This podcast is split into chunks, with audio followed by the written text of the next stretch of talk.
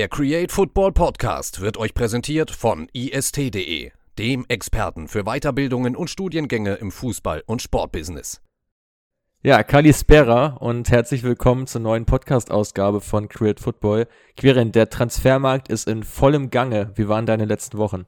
Ja, Kali nicht, da muss man doch fast schon sagen, um die Uhrzeit. Ähm, wir nehmen hier 17.33, startet unsere Podcast-Episode. Ja, ist viel passiert. Ähm, ich bin ziemlich hyped drauf, auch am Montag dann wieder dich im 15-Minuten-Podcast zu hören, Mats, um die Transfers der aktuellen Woche genau unter die Lupe zu nehmen. Ähm, heute wollen wir mal einen kleinen Schwenk machen und so ein bisschen über einen, ja, einen kleinen Europa-Rundflug machen und ein paar Teams ansprechen, die jetzt auch im aktuellen Sommer schon wieder ja, ziemlich geile Transfers getätigt haben. Ganz genau. Also ihr habt uns ja verfolgt über die letzten Wochen. Ähm, zuletzt in Südamerika waren wir da ja richtig aktiv äh, und haben da mal den Markt beackert. Jetzt heute geht's wieder mehr um Europa. Und ja, du sprichst es schon an, um die Transferstrategien. Also welche Teams haben da wirklich interessante Wege gefunden, um an neue Spieler zu kommen?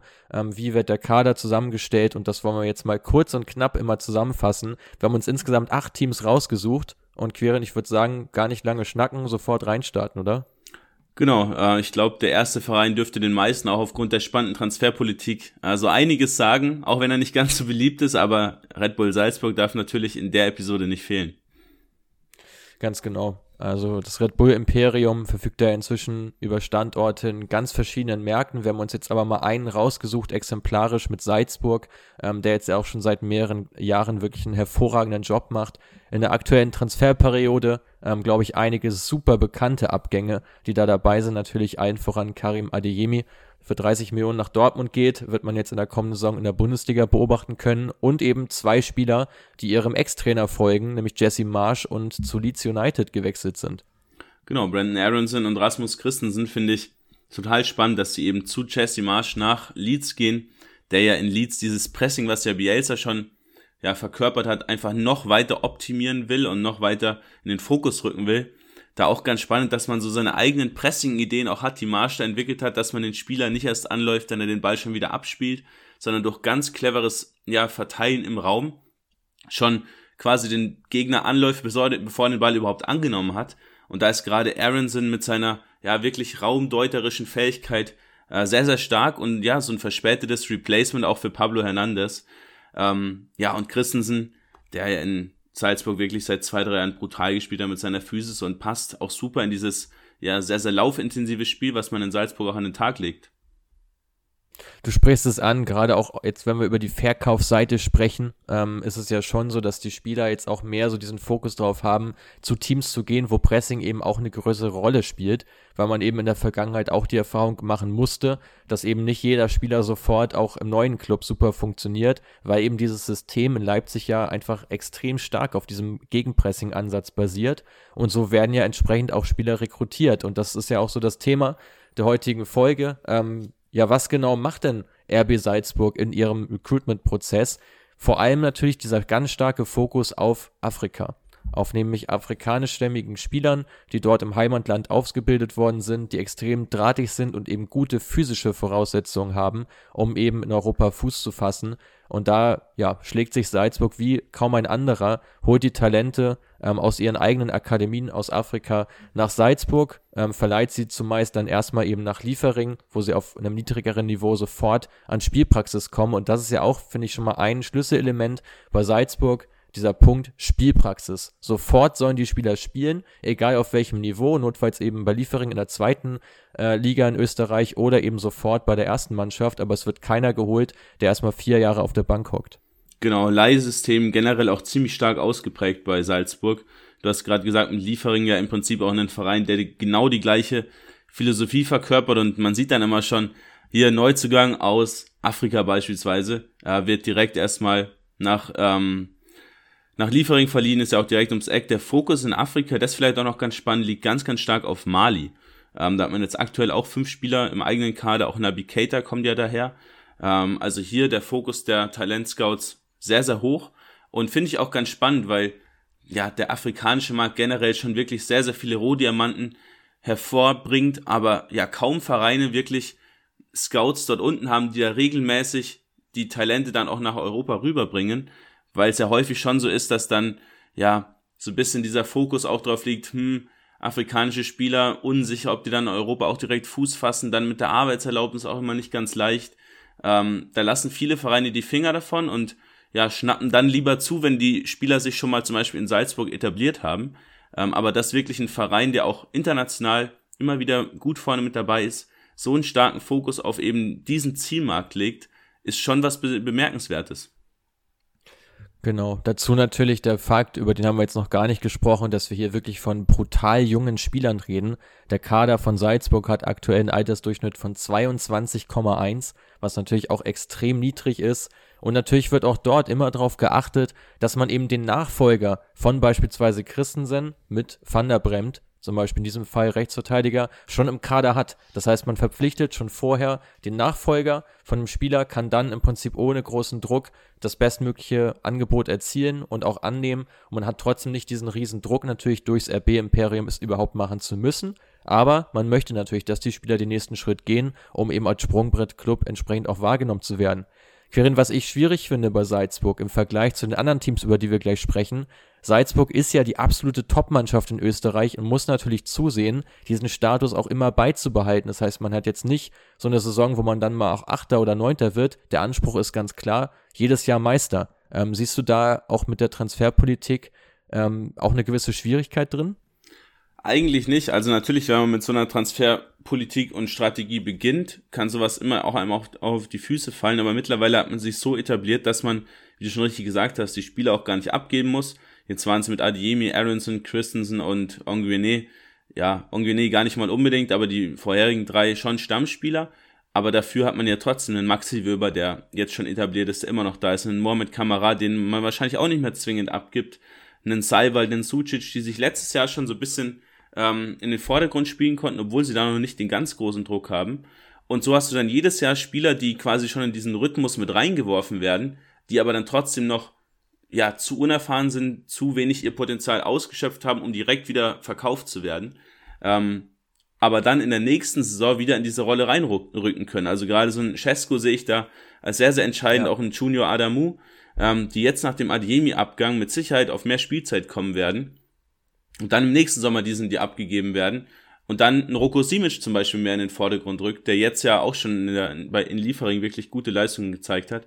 Also ich sehe da kaum Probleme und man hat ja auch das Geld, um sich dann auch trotzdem qualitativ zu verstärken. Ich meine jetzt mit Fernando 6 Millionen, Pavlovic 7 Millionen und vor allem auch Lucas Guanaduat, dem großen Talent aus Frankreich. Äh, für 13 Millionen gibt man ja auch wirklich gut Geld aus, was sich aber auszahlt, weil man die Spieler ja trotzdem mit Gewinn weiterverkaufen kann. Genau, aber ich finde, man sieht an den letzten Transfers, und da zähle ich auch noch ähm, Maxi Wöber dazu und auch Noah Okafor ja im Endeffekt, dass es schon Spieler sind, die auch einen gewissen Marktwert schon haben oder hatten, ähm, die jetzt nicht unbedingt vor, ich würde sagen, drei, vier Jahren nach Salzburg gegangen wären, sondern es eben jetzt tun, weil eben schon gesehen wird, okay, das ist wirklich auch ein hohes Niveau. Man kann auch in der Champions League bestehen, man kann da überhaupt Champions League spielen in Salzburg und da ist man natürlich schon echt einen Schritt weitergekommen. Also wenn ich es zusammenfasse, Salzburg, Punkt eins natürlich, ja, Fokus auf Afrika, Fokus auf Märkte, die ähm, nicht von allen möglichen Scouts gerade äh, beackert werden. Punkt zwei klare Spielphilosophie, äh, die gewählt wird mit diesem starken Gegenpressing-Fokus. Äh, und Punkt drei natürlich diese Aussicht auf internationale Spiele und eben diese, dieses klare Image auch als Sprungbrett, Sprungbrettclub zu agieren. Genau, äh, der nächste Club ist auch ein, ja, eigentlich gutes Sprungbrett, aber in einer anderen Liga, und zwar sprechen wir jetzt über AZ Alkmaar. Und da wird der Fokus im Vergleich zu Salzburg auch noch stärker auf die eigene Jugend gelegt, weil das ist schon ein Punkt, den man in Salzburg so ein bisschen kritisieren kann, der sich vielleicht auch in den nächsten Jahren durch diese extrem starke Akademie, die man ja ähm, aufbaut, auch so ein bisschen ja in Luft auflösen kann, aber aktuell ja doch eher wenige Spieler aus der eigenen Jugend am Start, die auch wirklich einen hohen Wiederverkaufswert direkt generieren. Sind ja in der Regel schon Spieler, die auch woanders ausgebildet wurden, sei es jetzt in Afrika ähm, Pavlovic in Monaco oder ein Duarte in Saint-Etienne zum Beispiel. Aber die eigene Jugend spielt gar nicht so eine große Rolle. Aber bei AZ Alkmaar mit einem Owen Weindal, Boadu, Stenks, Kopmeiners, Till etc. extrem starke Jugendspieler, die auch für viel Geld weiterverkauft wurden. Ganz genau. Und ich finde, auch dort sind ja schon wieder die Nächsten in der Reihe und man schafft es ja auch äh, bei AZ ziemlich gut, äh, über auch die eine oder andere Laie ähm, immer mal wieder Spieler auch weiterzubringen, äh, die gerade eben nicht ähm, zum, zum Kern zählen. Also auch dort ja ein recht enger Kader. ja, ein recht enger Kader, wobei man sagen muss, die richtig großen Talente fehlen aktuell so ein bisschen. Man hat jetzt einen Per Grobmeiners zum Beispiel, der Bruder von Tön, der jetzt immer wieder reingeworfen wird, der aber auch noch nicht die große Qualität mitbringt. Also gerade fehlen diese eigenen großen Talente und man versucht das Ganze vor allem mit Spielern aus Skandinavien aufzufangen und aufzufüllen. Also da liegt der Fokus bei Alkmaar wirklich auch stark drauf. In den letzten Jahren, ich glaube seit 2017 jedes Jahr mindestens ein Neuzugang aus Skandinavien gekommen, teilweise auch drei oder vier pro Transferperiode. Äh, ähm, was natürlich ganz, ganz spannend ist, weil es zum einen ein Schritt mehr ins Blickfeld der Scouts ist, die natürlich einen Verein wie Alkmaar deutlich mehr auf dem Schirm haben wie Rosenborg-Trondheim. Ähm, und gleichzeitig die Mentalität von Skandinaviern und von Holländern, von Niederländern schon recht ähnlich ist. Dementsprechend der Zielmarkt schon klar definiert. Genau. Und ich finde, das ist auch etwas, was einfach gerade oder einige Clubs ja aus der Eredivisie, also wir hätten jetzt ja auch ein bisschen über Ajax oder PSW sprechen können, auch Feyenoord, die ja auch eine spannende Transferphilosophie haben. Trotzdem haben wir uns jetzt AZ ausgesucht, weil es eben auch ein Club ist, der eben nicht zum ja, zu den, zu den Top 2 äh, der Liga zählt, die jetzt auch jedes Jahr um die Titel mitspielen, sondern eben so eine Riege darunter, wo es aber trotzdem möglich ist, ja, mehr Mehrwerte zu schaffen durch clevere Transfers ähm, und ich glaube, da, ähm, ja, ist so gerade dieser Transfer von Weindal, der jetzt sogar Kapitän war, in so jungen Jahren bei AZ ein Paradebeispiel dafür. Genau, und wenn man dann über diese, also Weindal natürlich, Koop Meiners, der auch Kapitän war, ich glaube mit 22 ja. oder mit 21 schon. Ähm, ich meine, die Spieler haben ja extrem viel Geld gebracht. Das war das letzte Transferfenster, haben man über 50 Millionen Euro eingenommen. Man hat aber eigentlich noch nie in der Transferperiode mehr als 10 Millionen ausgegeben.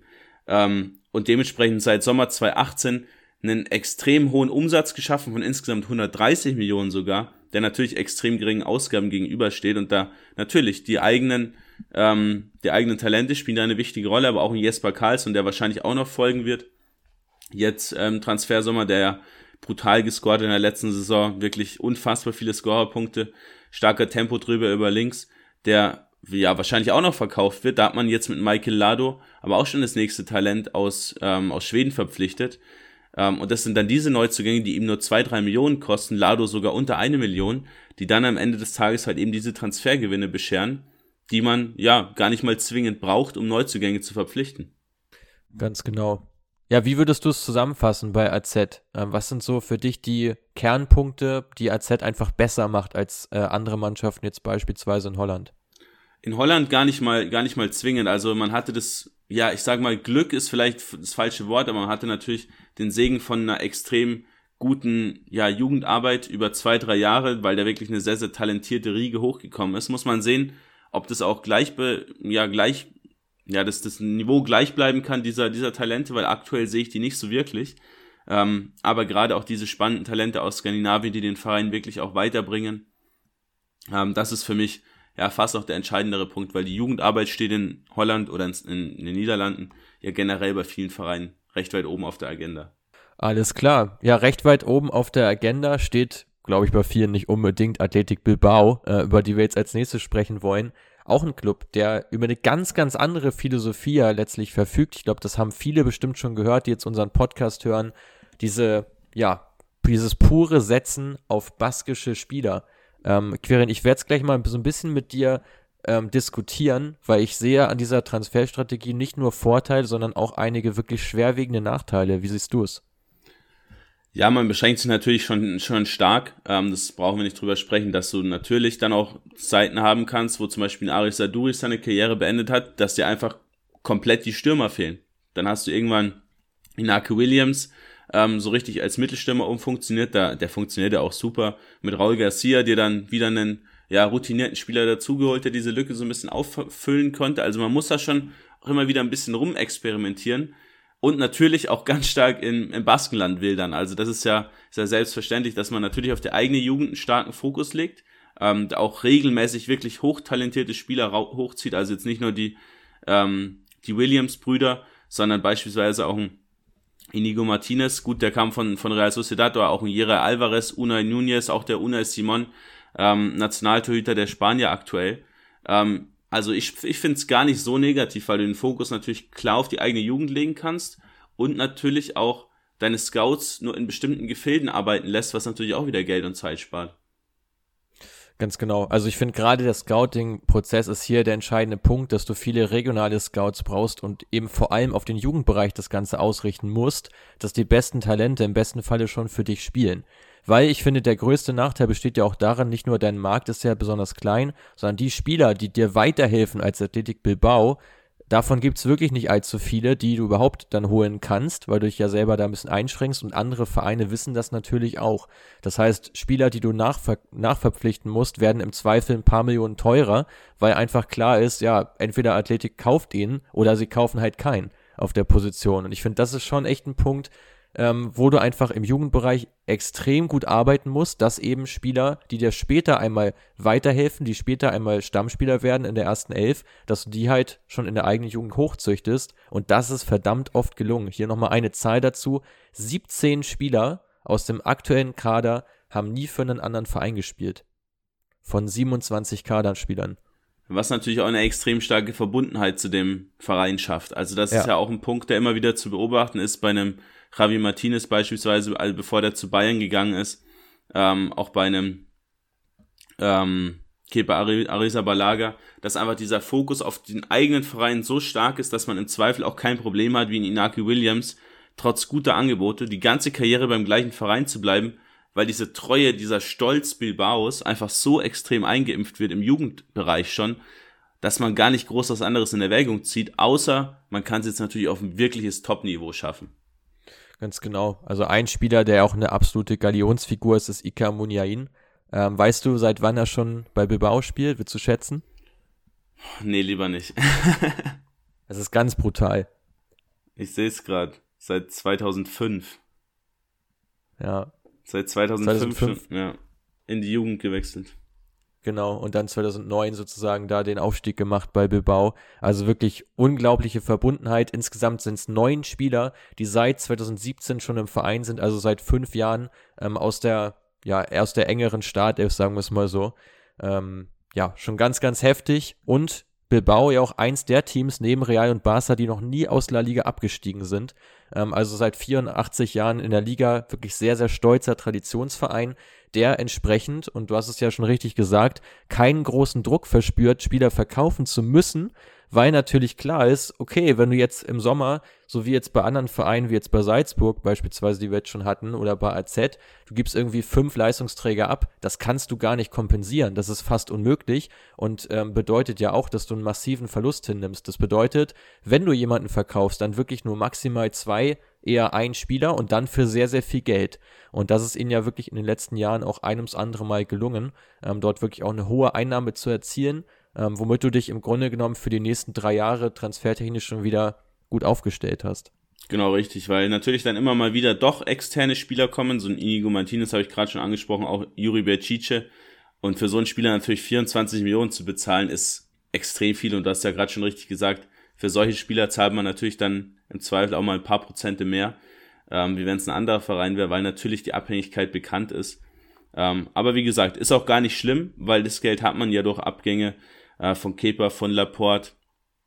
Ähm, dementsprechend, ja, ist man da, glaube ich, mit seiner Transferstrategie gar nicht schlecht am Start, weil gerade viele spanische Vereine ja auch gar keine richtige Strategie haben und aktuell ja sich der Fußball in Spanien auch so ein bisschen verändert hin weg oder weg vom ja wirklich technisch starken Fußball. Ähm, und da tut eine ja, klare Strategie mit einem klaren, ja, strategisch auch guten Trainer wirklich nicht schlecht. Du sagst es. Also hier zusammengefasst, ähm, ja, vor allem diese hohe Konstanz eben beim Personal hier ganz entscheidend und eben dieses regionale Scouting, was du im Jugendbereich haben musst, um eben viele Spieler aus der eigenen Jugend heranzuführen. Einen ganz anderen Spielansatz als Bilbao hat US Sassuolo, die machen nämlich richtig Spaß, ähm, haben aber auch manchmal Spiele dabei, wo sie plötzlich total untergehen. Quirin, du hast ja Sassuolo rausgepickt. Ja, ist ein ziemlich spannender Verein, den wir auch, glaube ich, beide ganz cool finden. Ähm, ja. Weil da einfach Spieler am Start sind, die zum einen richtig viel Bock machen und du ja auch einen sehr erfrischenden Fußball siehst.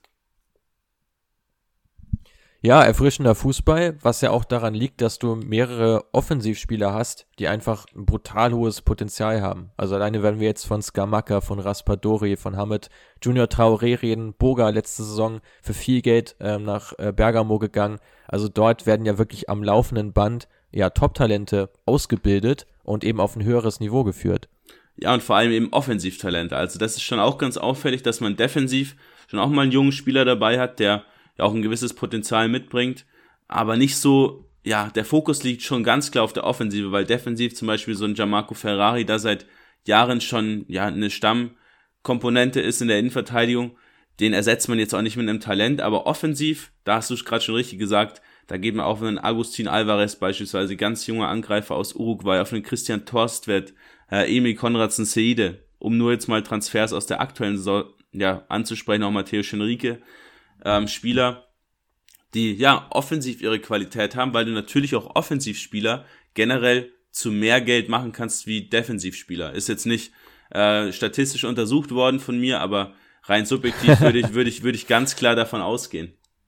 Ich würde dir da auf jeden Fall mal nicht, nicht widersprechen. Äh, und ich glaube, das ist auch so ein bisschen so geplant, ähm, dass du eben einen Kader hast, der defensiv die vermeintlichen ähm, ja, arrivierten Spieler haben, äh, hast, ähm, die allerdings jetzt auch nicht immer absolute Glanzleistung abrufen, aber der Fokus liegt halt darauf, offensiv guten Fußball zu spielen. Und ich glaube, auch hier ist ja schon der erste Punkt so, dass du als, auch als Sassuolo die klare Philosophie hast, dass die Taktik ist, eigentlich mehr Tore zu schießen, als du kassierst.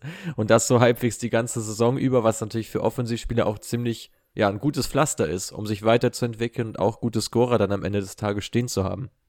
Genau. Generell Sassuolo ja ein ziemlich kleiner Ort, ähm, ja, in Nord, äh, Norditalien. Ähm, generell ziemlich ruhiges Umfeld, da was natürlich für Talente auch nicht schlecht ist, weil du da nicht so viele Möglichkeiten hast, mal abends auch auszugehen etc.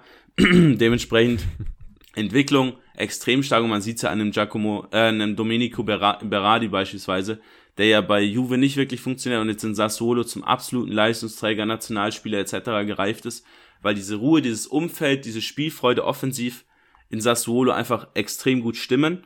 Dazu diese Neuzugänge, die man hat, da ist man auch gar nicht beschränkt auf gewisse Zielmärkte, wie es bei Bilbao beispielsweise der Fall war, sondern man ist da komplett ergebnisoffen, hat auch einen ziemlich internationalen Kader, wo es dann auch kein Problem ist, zum Beispiel einen Torstvedt als Norweger dazu zu holen, ähm, weil man da generell ja gar nicht so viele Italiener hat, wie es bei anderen italienischen Clubs der Fall ist ähm, wo man dann auch nur mit Italienisch groß weiterkommt.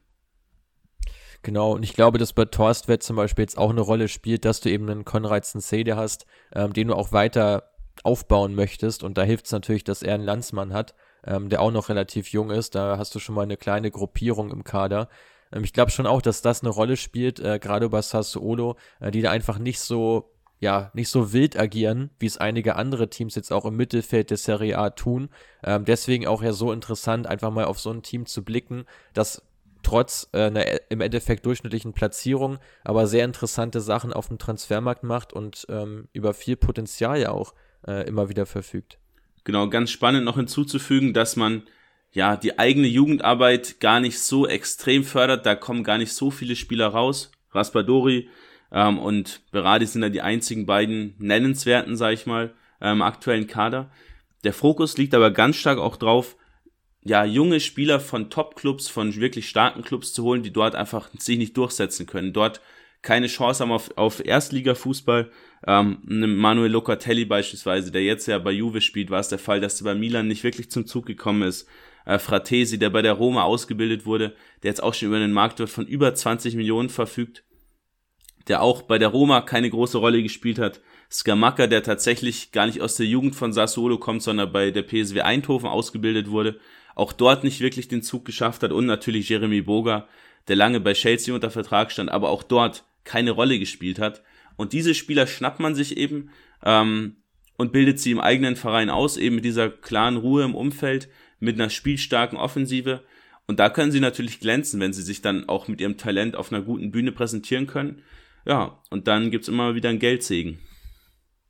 Ja, also auch gerade so Talente wie jetzt auch ein Stefano Sensi, der dort ja auch in Sassuolo gespielt hat, den haben sie ja mal für ein bisschen mehr als 5 Millionen aus Cesena geholt. Also auch wirklich da mal ja ein bisschen Risiko auch gehen mit Talenten, wo man einfach große Stücke drauf hält, diese dann auch sofort einbauen in die erste Mannschaft. Auch ein Fratesi hast du schon genannt, der auch einen tollen Step gemacht hat jetzt in der äh, letzten Spielzeit, wahrscheinlich jetzt noch ein Jahr bleibt und dann auch äh, der nächste ist, der den Schritt wieder weitergehen wird. Also auch hier wieder so dieses Image als Sprungbrettclub, als Club, wo junge Talente, gerade offensiv, ähm, sofort an viel Spielzeit rankommen, ähm, der ist, denke ich, auf jeden Fall erfüllt. Jeremy Boga ist schon ein gutes Stichwort, Mats. Lass uns mal ein bisschen weiter nördlich oder nordwestlich in Italien gehen ähm, und über Atalanta Bergamo sprechen, die ja auch jetzt in der aktuellen Sommertransferperiode wieder ja, ein paar ziemlich geile Transfers getätigt haben, vor allem natürlich Ederson. Äh, wer da ein bisschen mehr Bock hat, über den Jungen zu erfahren, gerne mal ähm, den 15-Minuten-Podcast von letzter Woche nachhören. Da habe ich ein bisschen über den brasilianischen Achter gesprochen. Äh, wirklich sehr, sehr cooler Spieler. Genau, also hier eine schöne Cross-Promo schon mal. Ja, wenn wir über Atalanta sprechen und über Sassuolo, ist ja auch eine schöne Connection. Ich war ja quasi bei beiden schon mal im Stadion, weil Atalanta ja mal ein Quali-Spiel hatte und deren Stadion ja äh, international leider nicht äh, zu dem Zeitpunkt tauglich war. Folglich sind sie ausgewichen ins Stadion von Sassuolo, ins Mapei-Stadion, äh, Stadium. Ähm, insofern habe ich da quasi zu beiden ein bisschen Bezug. Ja, Atalanta wirklich eine extrem coole Mannschaft, die eben anders als ja fast schon jeder äh, italienische Verein auf Konstanz auf der Trainerposition setzt. Ähm, Gasperini ist inzwischen seit 2016 im Amt. Ähm, damit natürlich, man kann sich das schon fast denken, der dienstälteste Trainer der Serie A und das mit weitem Abstand. Ähm, zweiter in dieser Hinsicht ist Michailovic mit drei Jahren. Also da liegen wirklich drei Jahre dazwischen, die Gasperini Vorsprung hat und das ist nur auf Platz zwei. Ähm, wirklich absoluter Wahnsinn ja, auch beim Spielermaterial sieht es ähnlich aus. Bisschen Parallelen zu Bilbao werden hier ähm, schon erkannt. Ähm, sieben Stammspieler ähm, sind schon seit 2017 im Verein, also ein sehr gefestigtes Grundgerüst der Mannschaft. Und dieser achte Platz der vergangenen Saison war auch die schwächste Platzierung seit dem Amtsantritt von Gasparini, was ich auch wirklich bemerkenswert finde, dass eine Mannschaft, die zum ja, Antritt von Gasparini auch zum ganz klaren Mittelfeld gehört hat, der Serie A so eine Entwicklung danach hinlegt und wirklich nie schlechter als Platz 8 abgeschnitten hat seitdem. Ähm, ja, und das ist absolut dieser Konstanz und auch einem ganz klaren Spielsystem äh, zu verdanken. Genau, Gasperini legt ja ganz klaren Fokus auf sein 3-5-2-System hat er jetzt in der letzten Saison ein bisschen Verletzungsprobleme gehabt. Da gab es ja, ja. Ähm, auch immer wieder jetzt Probleme mit, mit Josip Ilicic, wo man auch nicht genau weiß, was ist da jetzt eigentlich gerade vorgefallen, ob Depression, ob ja andere Geschichten in der Familie. Ähm, dazu die ja Streitthematik zwischen Gasperini und auch Papu Gomez, die sich da ja, ich glaube letzten Sommer müsste das gewesen sein, zum Ende der letzten Saison da hochgeschaukelt hat. Ähm, die dann auch dazu geführt hat, dass auch Gasperini stark in der Kritik stand, weil er schon auch ein ja, recht fordernder Trainer ist, was man so hört, der auch ganz klar einen Fokus drauf legt, dass Spieler Italienisch sprechen müssen. In der Kabine wird im Gegensatz zu Sassuolo, die ja schon recht international aufgestellt sind, bei Atalanta, die auch international aufgestellt sind, der Fokus trotzdem auf Italienisch ganz klar gelegt, weil Gasperini auch kein Englisch spricht. Aber das kommt da noch so ein bisschen erschwerend hinzu, ähm, weswegen gerade so ein Alexei Miranchuk immer wieder auch Probleme hat, sich da wirklich in den Vordergrund zu spielen, der über ein gewisses Potenzial auch verfügt. Das ist so, ja, in meinen Augen so ein bisschen der Nachteil an Gasperini, aber gleichzeitig eben auch der Vorteil, dass du die Spieler natürlich extrem zusammenschweißt, wenn du dann Robin Gosens zum Beispiel hattest, der innerhalb von wenigen Monaten quasi perfektes Italienisch gesprochen hat, weil er es eben musste, um überhaupt erst in die Mannschaft zu rücken. Wenn du kein Italienisch sprichst, kannst du nicht an der Mannschaftssitzung teilnehmen, spielst dementsprechend auch nicht. Also der Fokus erstmal Italienisch lernen, Gasperinis Spielsystem verstehen und dann gute Leistungen abliefern und dementsprechend bin ich auch der Meinung, Mats, das ist auch wieder eine subjektive Meinung meinerseits, werden auch vorrangig ziemlich schlaue Spieler verpflichtet, so von vom Fußball-IQ. Also so ein Kopmeiners oder auch so ein Malinowski sehe ich da ganz klar dazu. Ja, also beim Fußball-IQ gebe ich dir recht. ansonsten fällen mir jetzt auf Anhieb einige Spieler ein, wo ich nicht glaube, dass sie ansonsten so wahnsinnig intelligent sind. Aber das soll hier nicht wertend gemeint sein.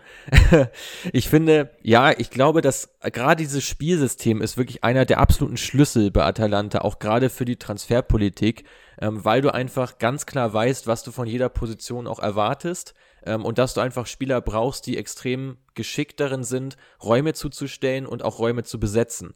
Ähm, und ich finde, der größte Punkt, äh, den man sieht, womit man sich aus meiner Sicht auch die Europacup-Quali kaputt gemacht hat, war jetzt auch dieser Abgang von Robin Gosens, weil sie es eben auf der linken Seite auch bedingt durch viele Verletzungen nicht auffangen konnten, weil du eben nicht diesen Backup hattest. Den haben sie ja mit Leonard Chiborra mal verpflichtet, aber es hat ja nicht hingehauen. Den haben sie wieder abgegeben und seitdem mit Joachim Mähle eigentlich so der einzige Spieler, der auf der Seite spielen kann, der aber eigentlich als Rechtsfuß ähm, auch eher auf der rechten Seite beheimatet sein sollte, gerade wenn du auf viele Flanken Wert legst. Ähm, ich glaube, das war so ein bisschen das Problem. Also man schaut wirklich nicht irgendwie, welchen Spieler kann ich bekommen äh, und den baue ich schon irgendwie ein, so wie viele Teams das ja machen, sondern man sieht diesen Impact von Gasparini, dass er auch Spieler möchte, die in sein System auch wirklich gut reinpassen, wo er sofort eine Rolle für ihn sieht und ihn nicht eben erst über zwei Jahre umfunktionieren muss, äh, damit er ähm, da entsprechenden Impact hat im neuen Team. Auch hier dann interessant, dass man sich eben auf Zugänge ähm, verstärkt konzentriert, die so in schon einem Alter sind, wo sie nicht mehr zu den allerjüngsten Spielern zählen. Jetzt die aktuellen Zugänge Ederson 23 Jahre, Demiral 24, Boga 25. Alle in einem guten Alter, alle noch jung und entwicklungsfähig, aber eben auch alle keine Novizen mehr, ähm, die jetzt erstmal zwei Jahre Anlauf brauchen, bis sie ins Team finden. Also man holt wirklich inzwischen ja etwas gestandenere Spieler, als es noch vor ein paar Jahren der Fall war ja, gestandene Spieler, aber vor allem auch flexible Spieler. Also das finde ich auch ganz spannend, dass ein Boga ja eigentlich ein Flügelspieler ist, der jetzt aber in dem System einfach als zweiter Stürmer agiert oder agieren muss, mehr oder weniger. Ähm, dazu einen Coop Miners, der teilweise als fast schon Mittelstürmer vorne angelaufen ist, der eigentlich ein defensiver Mittelfeldspieler ist und die Außenverteidiger hast du gerade schon angesprochen. Da kann sowohl ein Zappa Costa, aber auch ein Mähle auch beide über die linke Seite spielen, sodass man sich im Prinzip ganz, ganz viele Optionen offen hält und gerade diese ja, Position des zweiten Stürmers neben Muriel Zapata, beziehungsweise des Zehners, die ist ja wirklich extrem flexibel besetzbar, sei es jetzt Miranchuk, Pasalic, Malinowski, auch Persina, der jetzt abgegeben wurde, auch ein Ederson muss man mal sehen, wo der dann da reinfindet, ähm, weil gerade dieses defensive Mittelfeld Freuler Derun schon ziemlich lange wirklich ja die strukturgebende und stabilitätsfördernde Maßnahme im Mittelfeld war, ähm, die nach wie vor eine hohe Qualität auf, aufweist, brauchen wir nicht drüber sprechen. Ähm, aber ja, fast schon zu viele Spieler, die dann da eingebunden werden sollen auf Positionen, wo sie vielleicht gar nicht so stark hinpassen.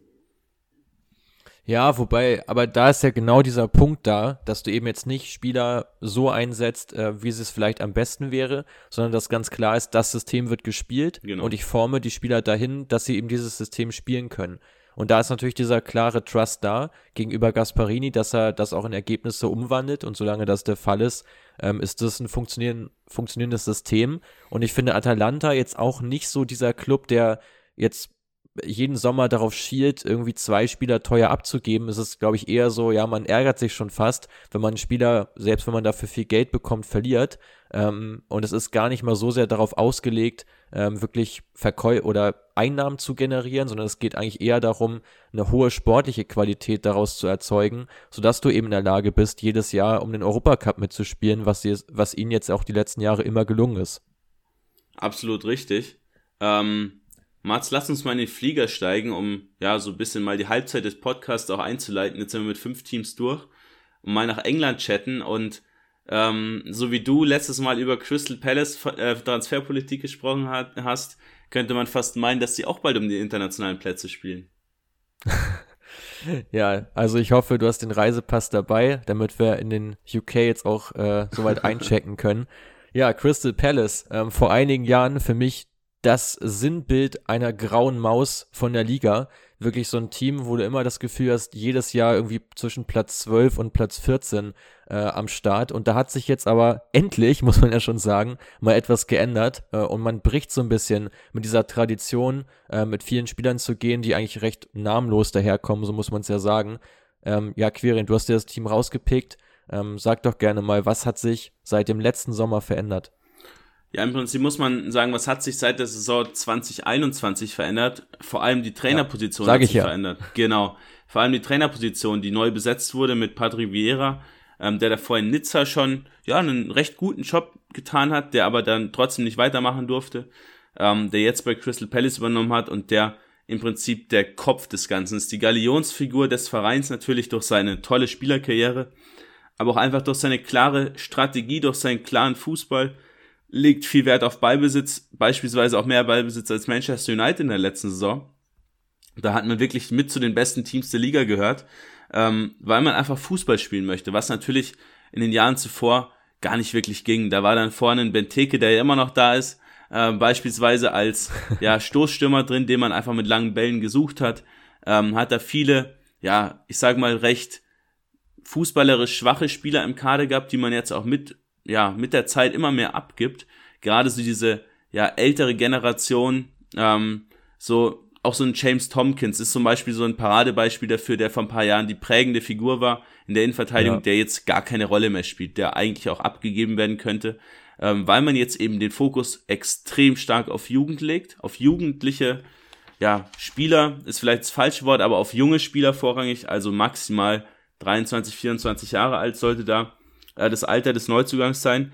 Und man legt auf eine extrem hohe Athletik des Spielers, was bei manchen Spielern auf der Physis beruht, also sehr physisch starke Spieler, aber in der Offensive vor allem auf Spielern, die extrem beweglich sind, extreme Antrittsfähigkeiten haben, wie so ein Malcolm Abiowai zum Beispiel, den man jetzt von Derby County dazu geholt hat, oder, oder auch so ein Michael O'Lees.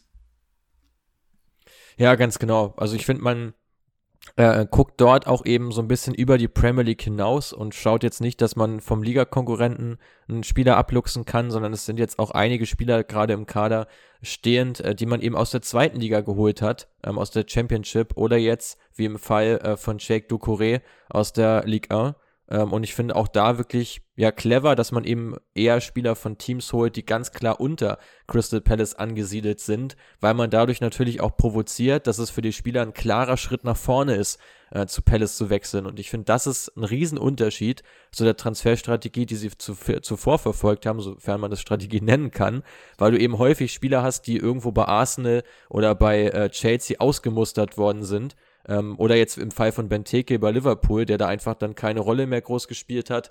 Und dann sagst du, ja, komm, für Premier League reicht's ja noch, dann holen wir den jetzt, ist ein halbwegs vernünftiger Name. Ähm, und damit, ja, können wir schon mal eine gewisse Grundplatzierung vielleicht erreichen. Davon ist man jetzt total weg. Absolut richtig. Äh, die Transferstrategie, die hat sich ja wirklich komplett verändert, wenn man da mal drauf blickt, was da im Sommer 2019 für Spieler gekommen sind mit James McCarthy, Jordan Ayew, äh, Gary Cahill, Cenk Tosun, das sind alles Spieler, die woanders ja ausgemustert wurden, keine große Rolle ja. mehr gespielt haben.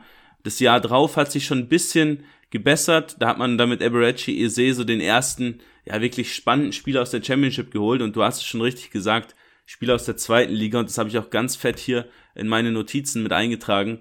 Sehr starkes Championship Scouting. Für mich auch wohl ja. das Beste aller, aller Teams in der Premier League weil gerade wenn man auf das Jahr drauf blickt mit Mark Wehi, den man ähm, da auch nach einer Leihe bei Swansea verpflichtet hat, von Chelsea direkt, äh, mit Olise, mit Will Hughes, der bei Watford gespielt hat, ähm, ganz, ganz spannende Spieler und dann natürlich auch so ein Conor Gallagher, den wir, glaube ich, auch mal kurz thematisieren müssen, Mats, der jetzt ja nicht mehr ausgeliehen werden kann, weil er zu stark ist und ein fester Transfer wahrscheinlich auch nicht in Frage kommt. Aber das sind eben diese Spieler, was du schon richtig gesagt hast. Da ist dieser Biss eben extrem da weil sie sich einfach in dieser Top-Liga behaupten wollen. Und auch für die Spieler, die aus dem Ausland kommen. Sei es jetzt ein Otson Edouard von Celtic Glasgow oder auch ein Joachim Andersen, der bei Lyon eigentlich auch außen vor war, oder jetzt ein Jake Ducouré. Die müssen einfach da performen, weil diese Premier League natürlich auch mit den finanziellen Mitteln der Traum jedes Spielers ist. Ähm, und dann hast du die Möglichkeit und dann noch in einem Team mit einer klaren Idee, Spielphilosophie. Das kann ja eigentlich nur gut gehen. Genau. Also ich finde, man hat da jetzt auch im letzten Jahr schon einige Highlights gesetzt ähm, und eben gerade solche Spieler wie jetzt auch ein Eduard, äh, die jetzt auch immer besser reinkommen. Ich finde, die Stürmerposition ist auch so die einzige, die noch immer ein bisschen wo, wo man so ein bisschen im Argen ist, was man da eigentlich vorgehabt hat mit Eduard, Mateta, Ayu und Benteke für alle, für alle Vereine Position ja im Grunde genommen, wenn du mit einer Spitze spielst. Das ist, äh, finde ich, immer noch etwas suboptimal, um ehrlich zu sein. Aber ansonsten was du beschreibst, gerade in der zweiten Liga, dieser Transfer von EC, der so der Anfang war von allem, hast du richtig beschrieben, war für mich zu dem Zeitpunkt auch sehr überraschend und auch mutig vom Spieler, zu einem Team zu gehen, das normalerweise gar nicht dafür bekannt ist, auf junge Spieler zu setzen äh, und ihnen dort eine Bühne zu bieten. Und ja, wenn einer mal den Schritt macht und es hat funktioniert, dann folgt gleich der zweite, der dritte und der vierte. Ähm, und da haben sie so einen kleinen Dosenöffner gehabt, so hat man das Gefühl, und werden jetzt auch, glaube ich, von Championship-Spielern als sehr, sehr guter nächster Schritt wahrgenommen. Genau, da vielleicht nochmal kurz zu ABOY, den ich auch gerade angesprochen habe. Sehr talentierter Rechtsaußen, auch wieder extrem physisch, aber auch gleichzeitig athletisch, beweglich.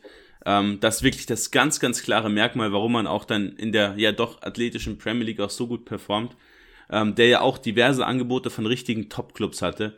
Ähm, Man United war da zum Beispiel auch dran. Und so ein Spieler, der sich dann bewusst für Crystal Palace entscheidet, finde ich schon sehr, sehr stark und ist auf jeden Fall eine Duftmarke, die man da setzen kann, weil man eine klare Philosophie hat. Genauso auch Mats wie Brighton and Half Albion, um da mal überzuleiten zu dem letzten Club, auf den du dich bisschen vorbereitet hast, die den Fokus ja aber nicht so stark auf die Championship legen, sondern auch ganz, ganz international davor sind.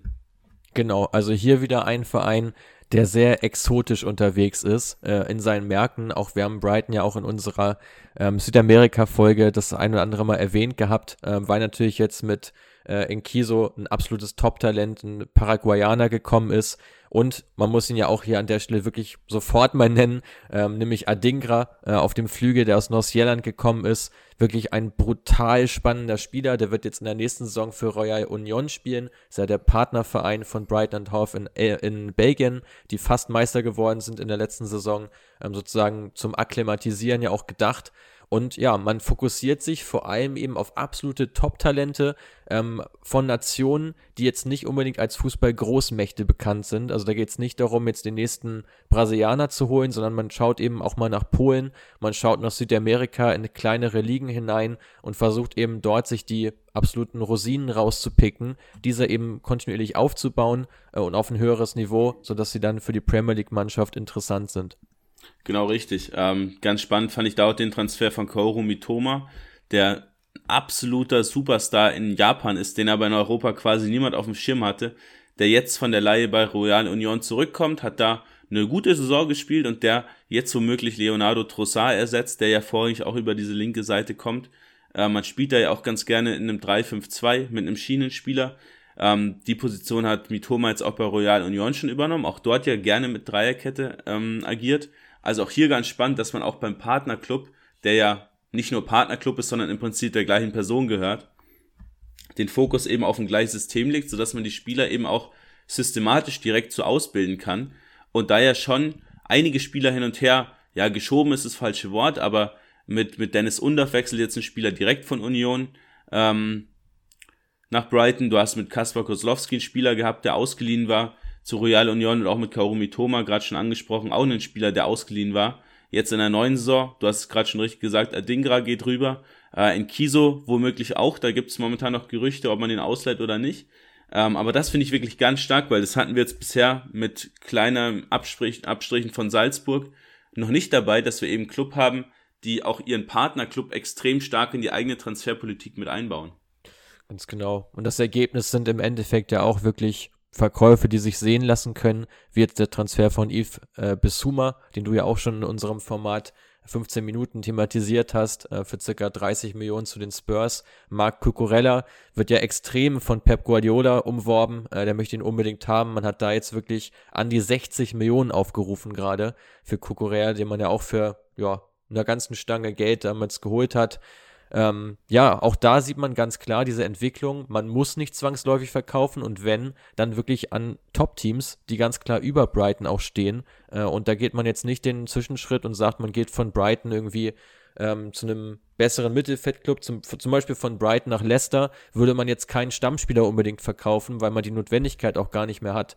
Ähm, und ich finde, das ist auch ein ja, gutes Resultat aus einer wirklich tollen Transferpolitik, die auch wirklich große Ablösesummen abgeworfen hat, wie jetzt auch im Fall von Ben White zum Beispiel, der für 58 Millionen zu Arsenal gewechselt ist äh, im letzten Sommer. Also auch da wirklich, ja, eine riesen Transfersumme beschert die man letztlich mit einem Spieler füllt, den man schon im Kader hat. Das kann dann auch mal sein, dass man einen arrivierten Spieler dort einfach wieder einbaut und wieder mehr ähm, Spielzeit zufügt, wie jetzt zum Beispiel so ein Shane Duffy, den man da einfach mehr spielen lässt auf der Position. Gar nicht weiter dramatisch. Man investiert das Geld dann gerne auch mal auf einer anderen Position, sodass man nicht so einen 1 zu 1 Ersatz direkt hat, sondern eben auf einer anderen Position das Geld reinsteckt, was man woanders eingenommen hat.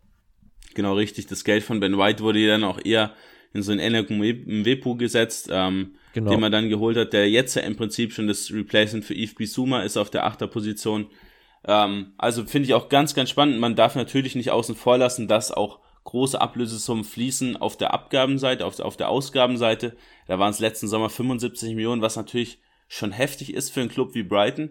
Aber du hast schon richtig gesagt, die Transfers sind einfach sehr, sehr clever Und gerade dein Punkt mit, ja, Spieler aus eher kleineren Märkten zu holen, finde ich ganz, ganz spannend, weil so ein Abdallah Sima zum Beispiel in Tschechien ein absoluter Star war. Mitoma gerade angesprochen in ähm, Japan. Da hast du mit einem Wepo, der wirklich in Österreich extrem gut performt hat. Kozlowski und auch Moda, die in Polen richtig gut performt haben. Ähm, Caicedo aus Ecuador und so kann man ja weitermachen ohne Ende. Also wirklich hervorragendes Scouting und da ja auch ein großer Datenfokus nochmal anzusprechen bei Brighton, der natürlich auch solche Spieler ja immer wieder auf den Radar wirft, sodass man auch in exotischen Märkten ohne Probleme Spieler finden kann, die eben zum eigenen Club passen. Percy Tau war ja auch ein gutes Beispiel noch ähm, aus Südafrika, der jetzt auch keine Unsummen gekostet hat, aber da natürlich auch eine extreme Bekanntheit hat, was natürlich auch auf der anderen Seite wieder ein Marketing, marketingtechnisch ähm, durchaus weiterhilft. Gerade wenn du dich im Ausland da vermarkten möchtest und du hast auch so einen Young Baksh zum Beispiel, der ja im Iran nun auch keine kleine Größe ist, auf jeden Fall nicht der schlechteste Weg und du hast es auch richtig angesprochen, ja, hohe äh, Ablösesummen auch ähm, auf der Seite der Neuzugänge, aber dann immer auch verteilt auf viele, viele Spieler, die du dann auf einen Schlag sozusagen verpflichtest. Ähm, jeder ist davon Versprechen in die Zukunft, bei einigen geht's auf, ähm, bei anderen ähm, reicht es dann aber zumindest mal dazu, Royal Union zu stärken, was ja auch dann schon wieder ein erfülltes Ziel ist. Also ich finde, man geht da doch sehr gezielt vor. Auch gerade diesen Sommer denke ich, dass es nicht so, ähm, nicht so ja, spendabel sein wird wie jetzt im letzten Sommer, wo du wirklich auch hohe Ausgaben hattest. Ich denke mal, dass sich das dieses Jahr wahrscheinlich wirklich auf ja, fünf Neuzugänge wahrscheinlich beschränken wird, so wie es momentan noch ausschaut, ähm, mit diesen beiden Neuzugängen, die aber auch eher ähm, so als Rückgrat gerade eingeplant sind. Ähm, man wird da keine wilden Sachen machen, man wird nicht versuchen, jetzt den Kader unnötig aufzublähen, sondern eben ganz gezielt Top-Talente aus exotischen Märkten. Da vielleicht noch, vielleicht noch eine ganz witzige Anekdote, weil ich das vorhin auch ähm, auf Instagram gesehen habe. Ein Bild von ähm, Enoch Mwepu, der ja aus Sambia kommt und drunter die Caption The Zambian Sisu. Ähm, kannst du dir vorstellen, wie die Zehntausenden von Kommentare ausgesehen haben. Also marketingtechnisch sehr, sehr clever, dann auch diese Spieler aus Märkten zu holen, die eben, ja, vielleicht nicht die großen Fußballmärkte an sich sind. Ähm, ja, womit, womit, womit man sich natürlich, ja, auch neue Fans sichert. Ähm, ist ja auch, ist ja auch ganz, ganz elementar, gerade wenn man sieht, Asien ist schon recht stark abgedeckt in dem Sinne durch die Top-Clubs, Afrika dagegen noch wenig. Ähm, also nicht die dümmste Entscheidung. Mats, lass uns zum Abschluss kommen ähm, und noch kurz über ein ja, vermeintliches Top-Team. Ist so ein bisschen schwierig, wie wir den Club jetzt benennen sollen, um dann niemand auf die Füße zu treten. Ähm, lass uns kurz über Arsenal noch sprechen. Ja, also vielleicht so als Einleitung dazu, ähm, wir machen es ja immer so ein bisschen, also es ist ja auch einfach eine schwierige Situation generell für Arsenal in den letzten Jahren, die nach eigenem Selbstverständnis ja auch zum absoluten Elite-Format zählen. Wenn man mal dort war, ich war ja auch schon mal da, ich glaube du auch, äh, man steht vom Stadion, man schaut sich das alles an, dann ist einem die Größe auch durchaus bewusst, die dieser Verein eigentlich hat ähm, und eigentlich auch ganz klar ähm, jedes Jahr Champions League spielen müsste. Es war in den letzten Jahren nicht der Fall und man hat sich seitdem aber zum Glück endlich mal Gedanken gemacht, zumindest scheint es so, was man auf dem Transfermarkt verändern kann, um eben zurückzukehren äh, in die Champions League und ähm, dort auch entsprechend eine Rolle zu spielen. Wie sah es aus? Genau, letzten Sommer ja den Umbruch so ein bisschen gestartet mit Arteta, ja auch einen jungen Trainer, der da auch ein paar Ideen hat, der ja auch unter Pep Guardiola recht lang, ja, gelehrt wurde, sagen wir es mal so. Ähm, letztes Jahr vorrangig die Defensive gestärkt. Da hat man ja einige Neuzugänge geholt, wie Ben White, wie Ramsdale, Tomiyasu, Sambilo Konga, die vorrangig einfach dafür sorgen sollen, dass man nicht mehr so viele Gegentore fängt. Ähm, und jetzt im aktuellen Sommer geht's mehr hin, okay, wir stehen hinten eigentlich ganz solide. Vorne haben wir jetzt den Abgang von Aubameyang nicht richtig gesetzt bekommen. Lacazette ist auch noch weg. Mit Gabriel Jesus hat man das ja ganz ordentlich aufgefangen. Können wir auch gleich mal kurz drüber diskutieren. Und mit Marquinhos und vor allem auch Fabio Vieira dann nochmal für mehr Kreativität gesorgt sodass man den eh schon jungen Kader, der letztes Jahr schon der drittjüngste war der Premier League mit unter 25 Jahren, noch weiter verjüngt hat, weil gerade auch ein Bernd Leno zum Beispiel noch gehen soll, Lacazette ist schon weg, ähm, auch Chaka, El Neni könnten eventuell noch gehen. Da gibt's kaum noch alte Führungsspieler oder bisschen ältere Führungsspieler. Ähm, Finde ich spannend, aber kann auch nach hinten losgehen. Ja, es werden jetzt nach und nach mal die alten Zöpfe abgeschnitten. Und ich glaube, wir müssen nicht darüber diskutieren, dass diese Auffrischung in der Defensive bitter Not tat, den sie, die sie im letzten Sommer endlich mal getätigt haben, endlich mal eine hohe Investition auch in den Defensivbereich, ähm, hat sich zumindest mal ein Stück weit ausgezahlt. Ähm, aber ich glaube, der größere Punkt wird jetzt eben sein, diese Spieler, die du gerade vorne hast, wie so ein Oedegaard, wie so ein Martinelli, die auch über ein extrem hohes Potenzial verfügen, dass die dieses Potenzial auch komplett dem FC Arsenal widmen und jetzt eben nicht im nächsten, Trans im nächsten Sommer, wenn einer der Spieler komplett durchbricht, dann den ähm, nächsten Step gehen. Ich glaube, das wird das Entscheidende sein für Arsenal in den nächsten zwei, drei Jahren, dass man diese Mannschaft ähm, im Kern beisammen behält und die Spieler, die eben nicht funktionieren, die über einen Rotationsspieler nicht hinauskommen, dass man die Stück für Stück wieder aussortiert und eben den nächsten holt, der dann wiederum äh, für mehr Druck sorgt. Also ich glaube, das wird jetzt ganz, ganz entscheidend. Die Frage ist nur, welche sportlichen Ziele kann man jetzt kurzfristig erreichen mit einem Kader, der brutal jung ist jetzt gerade.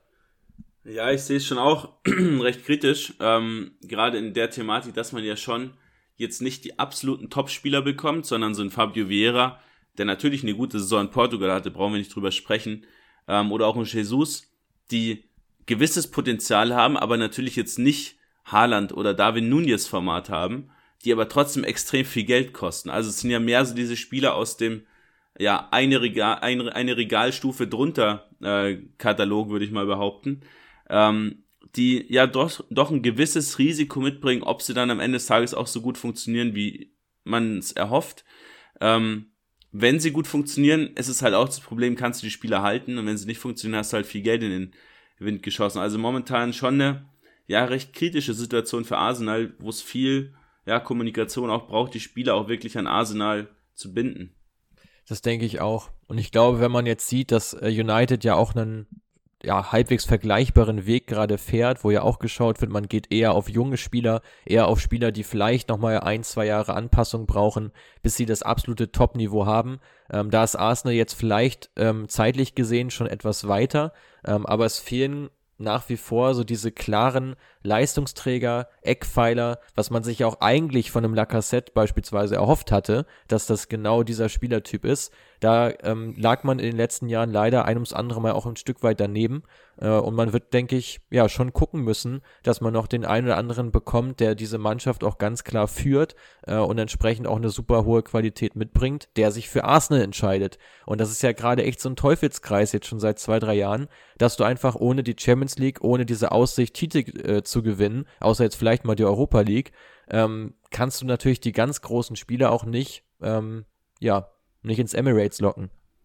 Genau richtig. Und dazu äh, sehe ich schon auch ein gewisses Risiko für die eigenen Talente. Ähm, weiß nicht, wie du das siehst, aber gerade so ein Reese Nelson, Edin Kitja, ja, die bekommen halt Spieler auch vor die Nase gesetzt. Jetzt hast du mit Emil Smith Rowe einen Spieler, der wirklich eine gute erste, ja, volle Premier League Saison hatte. Und dann holst du jetzt halt einen Fabio Vieira, einen Oedegaard hast du auch schon im Kader, ähm, hast generell ja viele Offensivspieler ähm, ist mir auch noch nicht ganz klar, wie man sowas dann auch moderieren will, weil sich so ein Smith Rowe natürlich auch nicht mal 20, 25 Spiele von Anfang an auf die Bank setzt. Ja, oder setzen möchte ja auch viel mehr. Ja. Und ich glaube, da liegt halt genau diese Gefahr, die ich eben schon angesprochen habe, dass du eben Probleme bekommen wirst, wenn eben Spieler merken, dass sie häufiger mal rausrotieren und sich selbst auf einem höheren Niveau auch sehen, dass die dann entsprechend schauen werden, dass sie Arsenal wieder verlassen. Und dann kannst du im Grunde genommen diesen Weg wieder von vorne beschreiten. Und das darf es nicht sein. Weil Arsenals Ziel muss ja sein, in zwei, drei Jahren wirklich über eine absolute Top-Mannschaft zu verfügen, die in der Lage ist, um den Titel mitzuspielen. Das muss ja deren Anspruch sein ähm, an den Club. Und auch mit dem Geld im Hintergrund, ähm, dass man da auch rein investiert. Und das sehe ich gerade noch nicht. Äh, und da steht und fällt natürlich auch vieles mit der sportlichen Performance. Ähm, ja, hast du da spieltaktisch noch äh, ein, zwei Elemente, die neu dazugekommen sind jetzt unter Ateta? Weil der steht ja auch äh, schon gewissermaßen in der Kritik, ne? Ja, legt natürlich den Fokus schon auch mehr auf Ballbesitz, Fußball. Äh, du hast natürlich vorne viele Spieler, die auch technisch stark sind, die aber natürlich auch gerne mal umschalten. Ähm, ist bisschen so die Frage, was man da jetzt auch vorhat. Ich glaube schon, dass Ateta den Fokus immer mehr auch auf Spielkontrolle, Spieldominanz legen will, weil du schlichtweg auch die Spieler hast, die sowas auch können.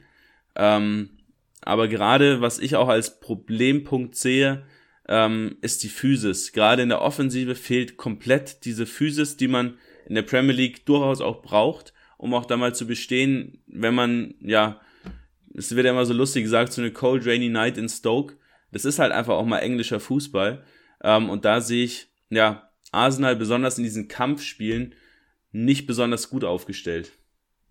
Ja, an der Stelle nochmal eine kleine Anekdote. Wir haben ja vor einer ganzen Weile mit dem ehemaligen Torwarttrainer vom FC Burnley gesprochen äh, nämlich Fabi Otte, der inzwischen in Gladbach aktiv ist. Und der meinte ja auch zu uns, ja, eigentlich haben, die sich, eigentlich haben sich die Spieler immer äh, gefreut, wenn Arsenal gekommen ist, weil du halt wusstest, das ist eine Mannschaft, die eben vor allem über diese technische Komponente kommt und die es auch einfach nicht mag, wenn so physisch agiert wird und das war jetzt in der vergangenen Saison ja auch über einige Strecken schon wieder der Fall, dass man auch Phasen hatte, wo man viel gewonnen hat, aber dann eben auch mal eine Phase, wo man auswärts gerade auch richtig Probleme bekommen hat, weswegen es dann auch wieder zu vielen Schwankungen gekommen ist. Also in dem Punkt Physis, da gebe ich dir auch absolut recht, gerade wenn du dir anschaust, dass die Spurs jetzt so einen Bisuma geholt haben und wenn die jetzt zum Beispiel so als Vergleich äh, mal im zentralen Mittelfeld stehen haben, ähm, wo, wo es ja auch einige Spieler gibt, die wirklich richtige ja, Maschinen sind, so auf gut Deutsch gesagt, die fehlen dir beim Ars bei Arsenal natürlich schon ein Stück, auch wenn die Spielphilosophie auch einfach ein bisschen anders ausgerichtet ist. Genau, Mats. Ähm, ich würde sagen, wir schließen die heutige Episode. Äh, waren wirklich sehr viele spannende Insights dabei. Danke auch dir dafür.